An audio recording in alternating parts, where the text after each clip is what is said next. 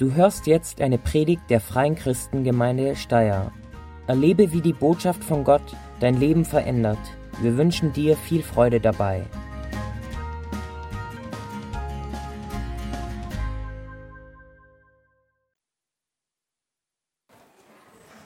Guten Morgen, mein Mikro ist an, das ist schon mal ein guter Start. Herzlich willkommen bei uns. Habt ihr eine salzige Woche gehabt? Letzte Woche hat Tobias gepredigt, habe ich da das Lied noch? Da. Über ihr seid das Salz der Erde und wir haben gerade auch gesungen. Leben aus der Quelle, Leben nur aus dir, Leben aus der Quelle des Lebens. Und dann heißt es am Schluss, willst mich gebrauchen als Salz für die Erde, nur noch aus dir will ich leben, o Herr. Ich muss sagen, bei mir, ich ich habe mir das natürlich zu Herz genommen, die Predigt vom Tobi. Die ich muss ja fortsetzen auch. Ich habe bewusst auch diese Woche versucht, salzig zu sein. Ähm, aber ich muss sagen, es war durchwachsen, würde ich sagen. Also ich habe schon gemerkt, ich kann auch mit Leuten über das reden, was mein Glaube ist, über das, woher eigentlich die Quelle des Lebens kommt, aber so ganz auf den Geschmack ist noch keiner gekommen. Aber wahrscheinlich ist es auch mehr ein Prozess und nicht so ein einmaliges Ding. Und das ist das, was mir etwas schwerfällt. Ich bin nämlich nicht so ein prozessorientierter Mensch, ich bin eher ein ergebnisorientierter Mensch. Und wenn es schon da wäre, würde es mich nicht stören. Ähm, ihr seid das Salz der Erde, haben wir letzte Woche gehört, heute geht es gleich weiter. Aber bevor wir einsteigen, möchte ich noch beten und dann wollen wir noch mit unserer Kinderlied anhören von letzten Sonntag. Das hören wir uns heute auch wieder an, als Einstimmung zu unserem Text. Herr Jesus, ich danke dir, dass du da bist und dass du die Quelle des Lebens bist und dass wir nicht aus uns selbst etwas machen müssen, sondern dass du es bist, der uns da so reich beschenkt. Und dass du uns auch gebrauchen willst, als Salz für die Erde, als Licht für die Welt. Danke für deine Gegenwart. Sprich du zu uns allen heute. Amen. Musik ab, bitte.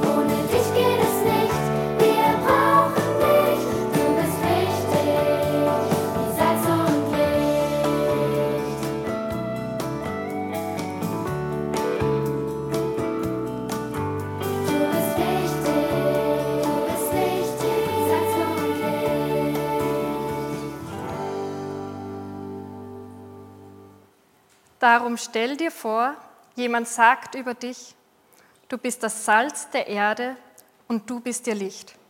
Ohne dich geht es nicht, wir brauchen dich.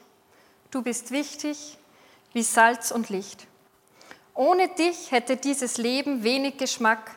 Du bist wie das Salz in der Suppe. Du strahlst hell in diese Welt, so wie eine Stadt auf dem Berg oder wie eine Sternschnuppe. Wie geht es dir, wenn du diese Worte hörst? Was für Gefühle regen sich dann in dir? Ich muss sagen, ich stelle fest, bei mir ist es, wenn ich das höre, ohne dich geht es nicht, wir brauchen dich, du bist wichtig, du bist das Salz und das Licht, dann kommen zwei Sachen, die ich bei mir spüre. Und vielleicht geht es ja einem oder anderen von euch ähnlich. Das eine ist, es ist irgendwie, es hat etwas Heilendes zu hören. Dass ich wichtig bin, dass ich gebraucht werde, dass ich eine Bedeutung in dieser Welt habe. Aber andererseits ist da in mir gleich eine, eine Stimme, die das relativiert, die sagt, okay, ich weiß, ich bin wichtig für einen Tobi und für meine Kinder, aber Licht dieser Welt, na geh. Also am Montag haben wir eine Konferenz gehabt von Religionslehrern, also nicht von den ganzen Lehrern und ich als Religionslehrerin bin dann gekommen und ich habe mich kurz vorgestellt und ich habe nicht gesagt, ich bin die Silvia Radmeier, ich bin das Licht der Welt. Guten Tag wäre ein wenig eigenartig.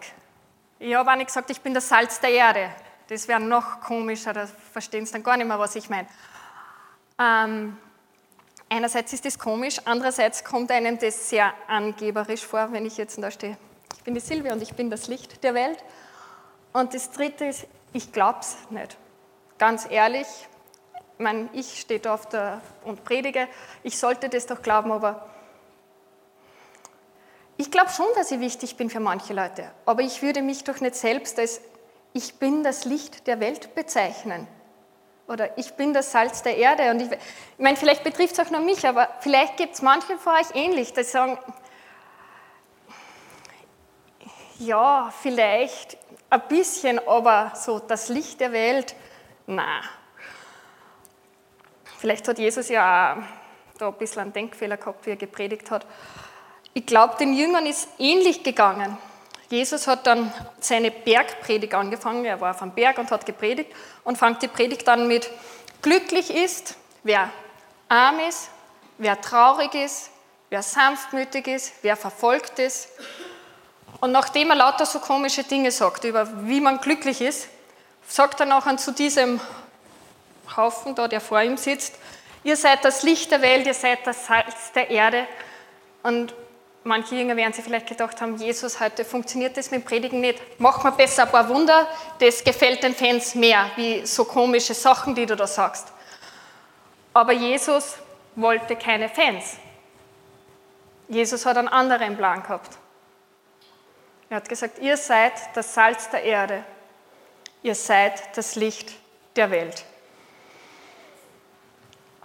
Nachdem ich ja schon mal die Bibel gelesen habe, ist mir eins aufgefallen. Jesus hat nicht nur gesagt, ihr seid das Licht der Welt, Jesus hat in Johannes 8,12 noch etwas anderes gesagt.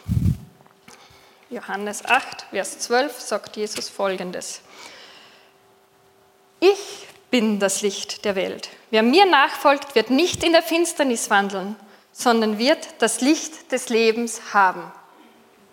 Amen. Also das ist ein Vers, mit dem kann ich irgendwie mehr anfangen. Jesus ist das Licht der Welt. Das habe ich erlebt. Ich habe Jesus in meinem Leben und ich erlebe, dass ich Licht habe, dass ich Hoffnung habe, dass ich Zukunft habe. Aber dieses, jetzt soll ich das Licht der Welt sein, irgendwie ist das für mich ja ein Widerspruch. Jesus ist das Licht der Welt, nicht ich bin das Licht der Welt. Aber dann habe ich die Stimme des Heiligen Geistes irgendwie in mir und der sagt, ja, und wer ist es, der in dir lebt? Und Paulus schreibt in Galater 2, Vers 20, nicht mehr ich lebe, sondern Christus lebt in mir. Wenn ich also das Licht der Welt in mir habe, dann verändert es mich. Das Licht der Welt kann ich auch nicht in mir einsperren. Das kann ich nicht in mir verstecken. Das Licht der Welt, das wird rausstrahlen. Und die Leute werden nur das Licht der Welt sehen. Erst wenn sie genau hinschauen und mich kennen, dann werden sie bemerken, dass die Quelle nicht ich bin, sondern dass die Quelle des Lichtes Jesus ist. Jetzt, der Besserwisser in mir hat immer noch ein Argument.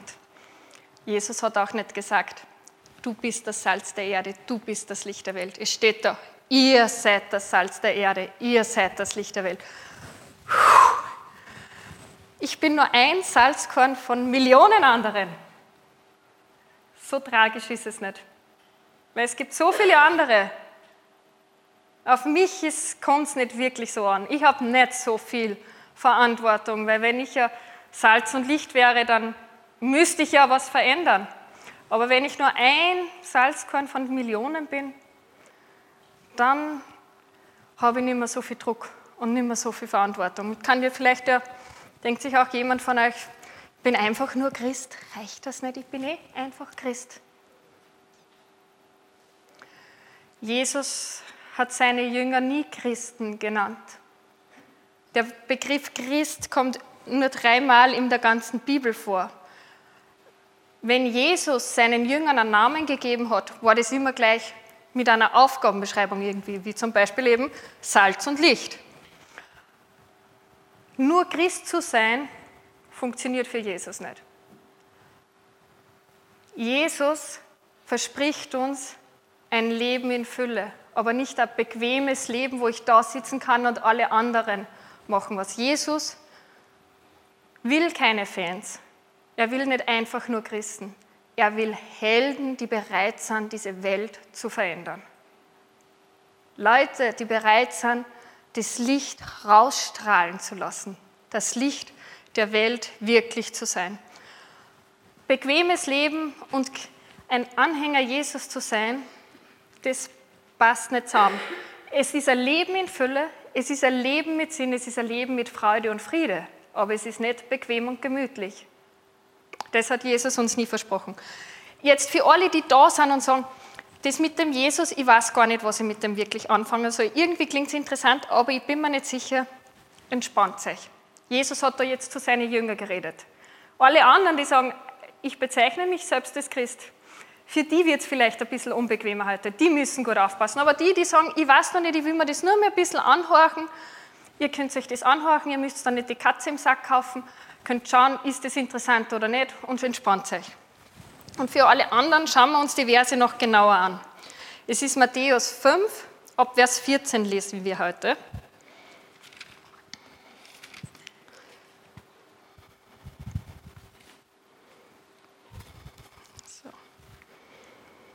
Matthäus 5, ab Vers 14.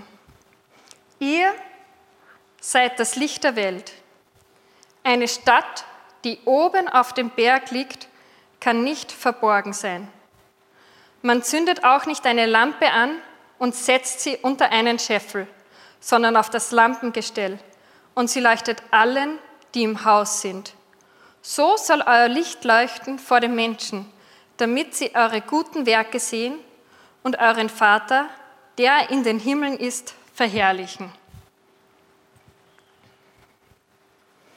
Es ist schon verwunderlich. Jesus sagt diese Worte, ihr seid das Salz der Erde und ihr seid das Licht der Welt zu ganz gewöhnlichen Juden. Die haben nicht irgendwie eine speziell tolle Ausbildung gehabt, die haben keine äh, Berufe gehabt, in denen sie viel Einfluss gehabt haben. Das waren normale Juden, die meisten von denen haben ihr Heimatdorf, das Nachbardorf und vielleicht den Weg zu Jerusalem gekannt. Und das war ein ganzer Horizont, den sie gehabt haben. Und Jesus sagt, ihr seid das Licht der Welt, ihr seid das Salz der Erde. Und die werden sich vielleicht auch überfordert gefühlt haben mit diesem Auftrag. Ich meine, wir sind ein paar Juden, wir können vielleicht bei uns in Galiläa ein bisschen Licht sein, aber doch nicht das Licht der Welt. Aber was ist passiert? Diese Jünger Jesu, haben diese Welt verändert wie keine andere Menschengruppe je zuvor und je, je wieder danach. Also sie sind gegangen und diese Welt ist infolge dessen, was sie gemacht haben, wie sie Salz waren und Licht waren, verändert worden. Das äh, römische Reich ist innerhalb von drei Jahrhunderten äh, christlich geworden. Und man muss sich vorstellen, ursprünglich haben die Hunderte, Tausende von Christen ermordet. Und wenn du den Christen gesagt hättest, warte ein paar Generationen und das Christentum wird die Staatsreligion sein, die werden das nicht geglaubt haben. Aber Salz kann nicht anders als salzig sein und Licht leuchtet immer. Und wenn wir Salz und Licht sind, dann wird es Veränderung bringen. Dann bleibt die Umgebung nicht so, wie sie ist. Salz verändert die Umgebung und Licht verändert die Umgebung. Jesus sagt zu seiner Zuhörerschaft, jetzt habe ich es zugeschlagen, sehr schlau,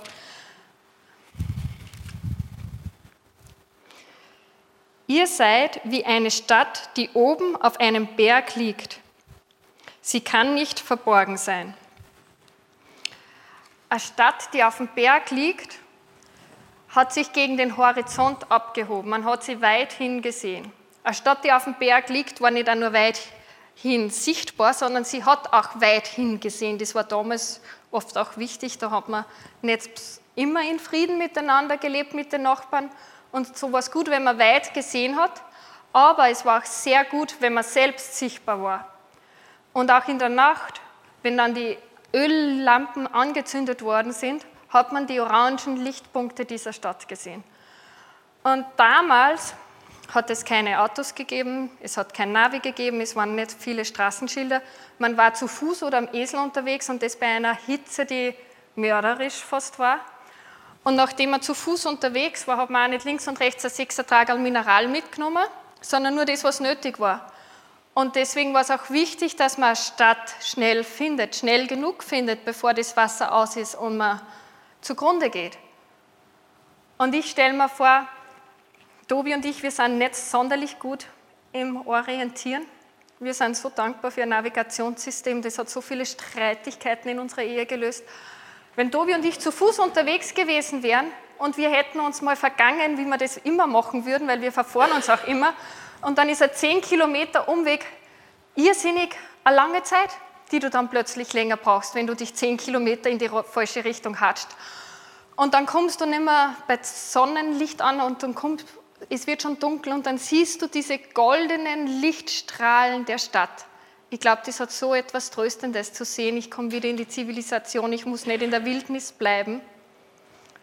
Tobi und ich, wir sind einmal nach Amerika geflogen und wir sind abends abgehoben und haben dann einen Blick gehabt auf San Francisco und es waren noch orange Streifen am Horizont von der Sonne und drunter ist die Stadt gelegen und hat golden geleuchtet. Also ich glaube in dem Moment, ich habe gedacht, ich habe noch nie so etwas Schönes gesehen wie diese Stadt, die da leuchtet unter mir. Und ich glaube, dass Menschen damals ähnlich gegangen ist, wenn sie unterwegs waren und eine Stadt gesucht haben. Und ich glaube, dass im übertragenen Sinne Menschen, die in ihrem Leben sagen, hey, irgendwie ist zerfällt alles, ich weiß nicht mehr, wie mein Weg ist, wenn die dann Licht sehen, dass die sehr was Ähnliches empfinden, eine Hoffnung, wenn ein Lichtstrahl durchkommt und sie sehen, hey, es gibt einen Weg, den ich gehen kann. Weiter geht es im Vers 15 und da sagt Jesus nochmal was Ähnliches, was das unterstreicht. Da sagt er in Vers 15, man zündet auch nicht eine Lampe an und setzt sie unter einen Scheffel, sondern auf das Lampengestell und sie leuchtet allen, die im Haus sind. Jesus sagt, man platziert die Lampe bewusst. Das kennt jeder von euch, wenn du eine Wohnung einrichtest, du überlegst da, wo, also zumindest wenn du einen Neubau hast, wenn du eine gebrauchte Wohnung hast, gibt schon die Anschlüsse, wo ist es geschickt dann, dass ich die Lampen montiere, wo brauche ich es. Ich montiere nicht die Lampen weg vom Schreibtisch, sondern in der Nähe vom Schreibtisch. Und das sagt Jesus auch, man stellt die Lampe aufs Lampengestell. Damals haben die die Lampen nicht auf der Decke montiert und Stromleitungen verlegt, die haben halt Lampen gehabt, die sie in einen Ständer gestellt haben, das schön geleuchtet hat. Und nicht unter einen Scheffel. Jetzt muss ich euch was sagen, ich habe nicht gewusst, was ein Scheffel ist. Ich weiß nicht, vielleicht geht es manchen von euch ähnlich und ihr gebraucht Scheffel nicht im Alltäglichen. Ich habe immer geglaubt, das ist so ein, ein Tritthocker, ein Stockerl. Habe ich geglaubt. Es macht ja keinen Sinn, dass ich die Lampen unter Stockerl am Boden stehe und dann sehe ich halt den Dreck, der am Boden liegt, aber ich sehe sonst nichts. Praktisch ist, wenn mir was am Boden gefallen ist, dann finde ich schneller. aber macht keinen Sinn. Natürlich, jetzt habe ich mal nachgelesen, was ein Scheffel wirklich ist. Es ist nämlich kein Schemel. Ich weiß nicht, ob man hier glaubt hat, Schemel und Scheffel ist dasselbe. Es ist ein Hohlmaß zur Getreideaufbewahrung. Ich habe ein Foto dabei, so circa. Da passen circa 9 Liter Getreide rein. Okay, das ist so ein, vielleicht ist Scheffel verwandt mit unserem Dialektwort Schaffe. Es ist so eine Schaffe, wo man das Getreide eingepackt hat und ich weiß nicht, da war vielleicht ein Griff in der Mitte, dass man die 9 Kilo leichter tragen kann. Und unter sowas drunter die Lampen zu stellen, macht jetzt wirklich keinen Sinn mehr. Weil wenn ich es unter Stockerl stelle, sehe ich ja nur in trägem Boden. Aber wenn ich es da drunter stelle, dann sehe ich gar nichts mehr. Also, das ist schade damals ums Lampenöl, heutzutage wäre es schade um den Strom. Und ich habe mir gedacht, wir probieren das einmal aus, wie das ist, weil manches Hören ist gut, Erleben ist besser. Können wir jetzt einmal versuchen, so dunkel wie es irgendwie geht, den Saal zu machen. Ganz dunkel. Es kommt die Dämmerung.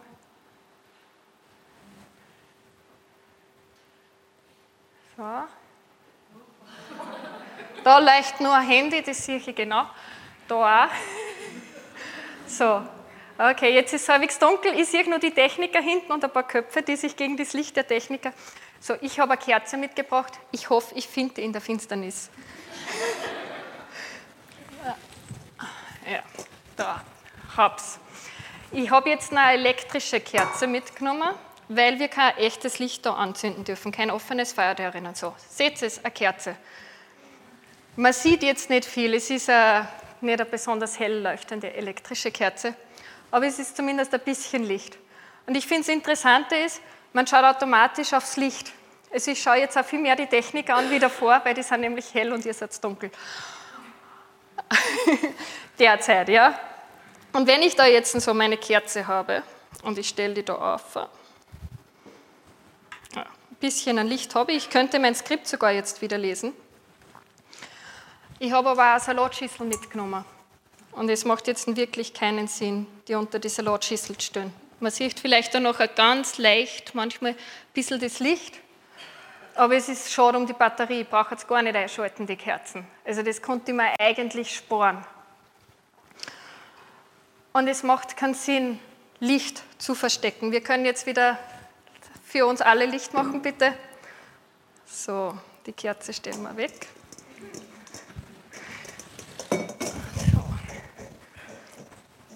Es ist gut, wenn wieder Licht ist. Zumindest ich finde es gut. Ich habe Licht gern.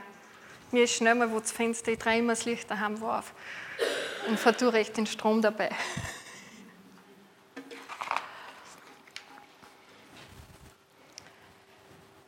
Man platziert Licht bewusst an einem Ort, wo es leuchten kann. Und Jesus hat dann auch noch konkret gesagt, wie es ausschaut, wenn seine Anhänger, die Christen, seine Jünger das Licht leuchten lassen. Und zwar sagt er folgendes. So soll euer Licht leuchten vor den Menschen, damit sie sehen, wie brav ihr in den Gottesdienst geht und sagen, wow, der ist aber ein toller Christ. Na, in Gottesdienst zu gehen ist gut und wichtig, aber Jesus sagt was ganz anderes. So soll euer Licht leuchten vor den Menschen, damit sie eure guten Werke sehen und euren Vater, der in den Himmeln ist, verherrlichen. Das ist jetzt wieder ein bisschen eigenartig, finde ich fast. Wir haben doch heute das Gefühl als Christen, wir sollen nicht mit guten Werken prahlen. Es geht doch nicht um gute Taten. Und da sagt Jesus, die Leute sollen die guten Werke sehen. Geht es jetzt darum, dass ich prahle mit dem, was ich mache und tue? Ich glaube, es geht um etwas anderes. Es geht nicht darum, vielleicht irgendetwas Großes zu machen und damit zu prahlen, sondern wenn Jesus in dir lebt, wenn das Licht der Welt in dir ist, dann wird es dich verändern. Und dann werden die Leute um dich herum eine Veränderung bemerken. Wenn da keine Veränderung bemerkbar ist, dann können wir uns wirklich ernsthaft fragen, ob etwas nicht stimmt. Aber diese Gnade und Liebe Jesu erfahren zu haben, lasst mich auch gnädig und liebevoll mit anderen sein. Das inspiriert mich automatisch zu gute Werke. Und da geht es nicht darum, dass ich mich hinstelle und mit irgendetwas prahlen will, sondern das wird einfach Teil meiner Identität. Und die Leute werden dann Verknüpfungen feststellen und sagen, hey, das ist ein wirklich toller Kerl. Und dann lernen sie einen anderen kennen und sagen, hey, der ist auch so. Und irgendwie beide reden von Gott. Vielleicht muss da eine Verbindung geben, warum die so sind, wie sie sind. Ich glaube, es geht auch nicht darum, ähm, ganz ein normaler Österreicher zu sein, weil wir Österreicher sind ja auch nett zueinander. Ja? Wenn ich im Geschäft bin, ich bin relativ hoch geworden, kommen manchmal kleinere Frauen zu mir und fragen, ob ich etwas von oben runtergeben kann. Und ich habe das immer gerne gemacht und noch nie hat jemand gesagt, das war das Netteste, das sie jemals in meinem Leben wer zu mir gemacht hat. Ich bin baff, dass es jemand gibt, der sowas tut. Nein, das ist, das kehrt sich einfach. Und wenn jemand weniger hat wie ich, dann lasse ich den einmal bei der Kasse vor und kriege deswegen nicht eine Ola-Welle und Standing Ovations und alle. Schaut einmal, die hat wen vorlassen. Ich glaube, es geht um mehr wie nett zu sein, wie wir eh alle sind. Sondern es geht darum, dass uns Jesus von innen so sehr verändert, dass wir auch bereit sind, Sachen zu tun, die ungewöhnlich sind. Vor einem guten halben Jahr sind Ralf und Iris von Holland nach Österreich gezogen.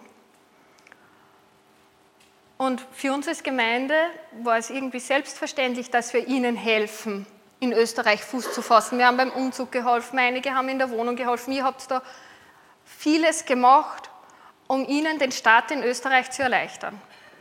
Tobi und ich haben im Sommer einen Arbeitskollegen vom Ralf getroffen und der hat gesagt, er war schwer beeindruckt, dass völlig Fremde diesen Leuten helfen. Aus der Firma, die Arbeitskollegen haben nicht gedacht, dass es nötig wäre, dass sie helfen sollen, aber völlig Fremde haben denen geholfen und das hat ihn beeindruckt.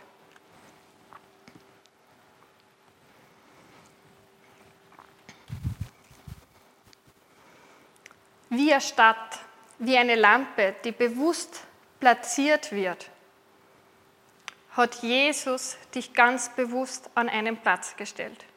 Dir kommt es vielleicht Zufall vor, wo du bist, aber für Gott ist es kein Zufall, wo du bist. Gott hat einen Auftrag für dich. Er hat einen Platz, wo du das Licht leuchten sollst, damit es Hoffnung gibt. Du kannst versuchen, dich zu verstecken. Das Licht des Jesus ist unter einen Scheffel zu stellen. Und ich bin mir nicht einmal sicher, wie, wie, das da ist. Wenn der recht luftdicht ist, wird sogar das Licht schlussendlich ausgehen, wenn man eine Lampe unter einen Behälter steht. Zumindest bei den Kerzen, wenn die keinen Sauerstoff haben, geht es aus. Und ich glaube, wir müssen begreifen, was für eine Tragödie das ist, wenn wir unser Licht nicht leuchten lassen. Weil es gibt Menschen, die sich nach Licht sehnen. Und ich glaube, der erste Schritt, den wir machen müssen, den ich machen muss, ist, ich muss es mal glauben, dass ich Licht der Welt bin. Weil wenn ich es glaube, dann wird es mich verändern und dann wird ich anders durchs Leben gehen, wenn ich weiß, ich bin das Licht der Welt. Es geht da nicht darum zu prahlen. Und auch, es gibt ja auch die Redewendung, man soll sein Licht nicht unter den Scheffel stellen. Da geht es ja eigentlich darum, dass ich dazu stehe, was ich alles kann und was meine Talente sind, aber um das geht es im Text nicht. Es geht ja darum, anderen ein Licht zu sein und nicht das Licht, den Scheinwerfer auf sich selbst zu richten, sondern für andere den Weg zu leuchten. Du bist heute, wenn du dich selbst als Christ bezeichnest, nur Christ, weil es Leute gegeben haben, hat, die Salz und Licht für dich waren. Ohne diese Leute, die Salz und Licht für dich waren, wärst du heute nicht hier. Und so ist es jetzt auch dein Auftrag, Salz und Licht für andere zu sein. Du bist das Licht der Welt. Du bist das Licht der Welt. Lass es leuchten.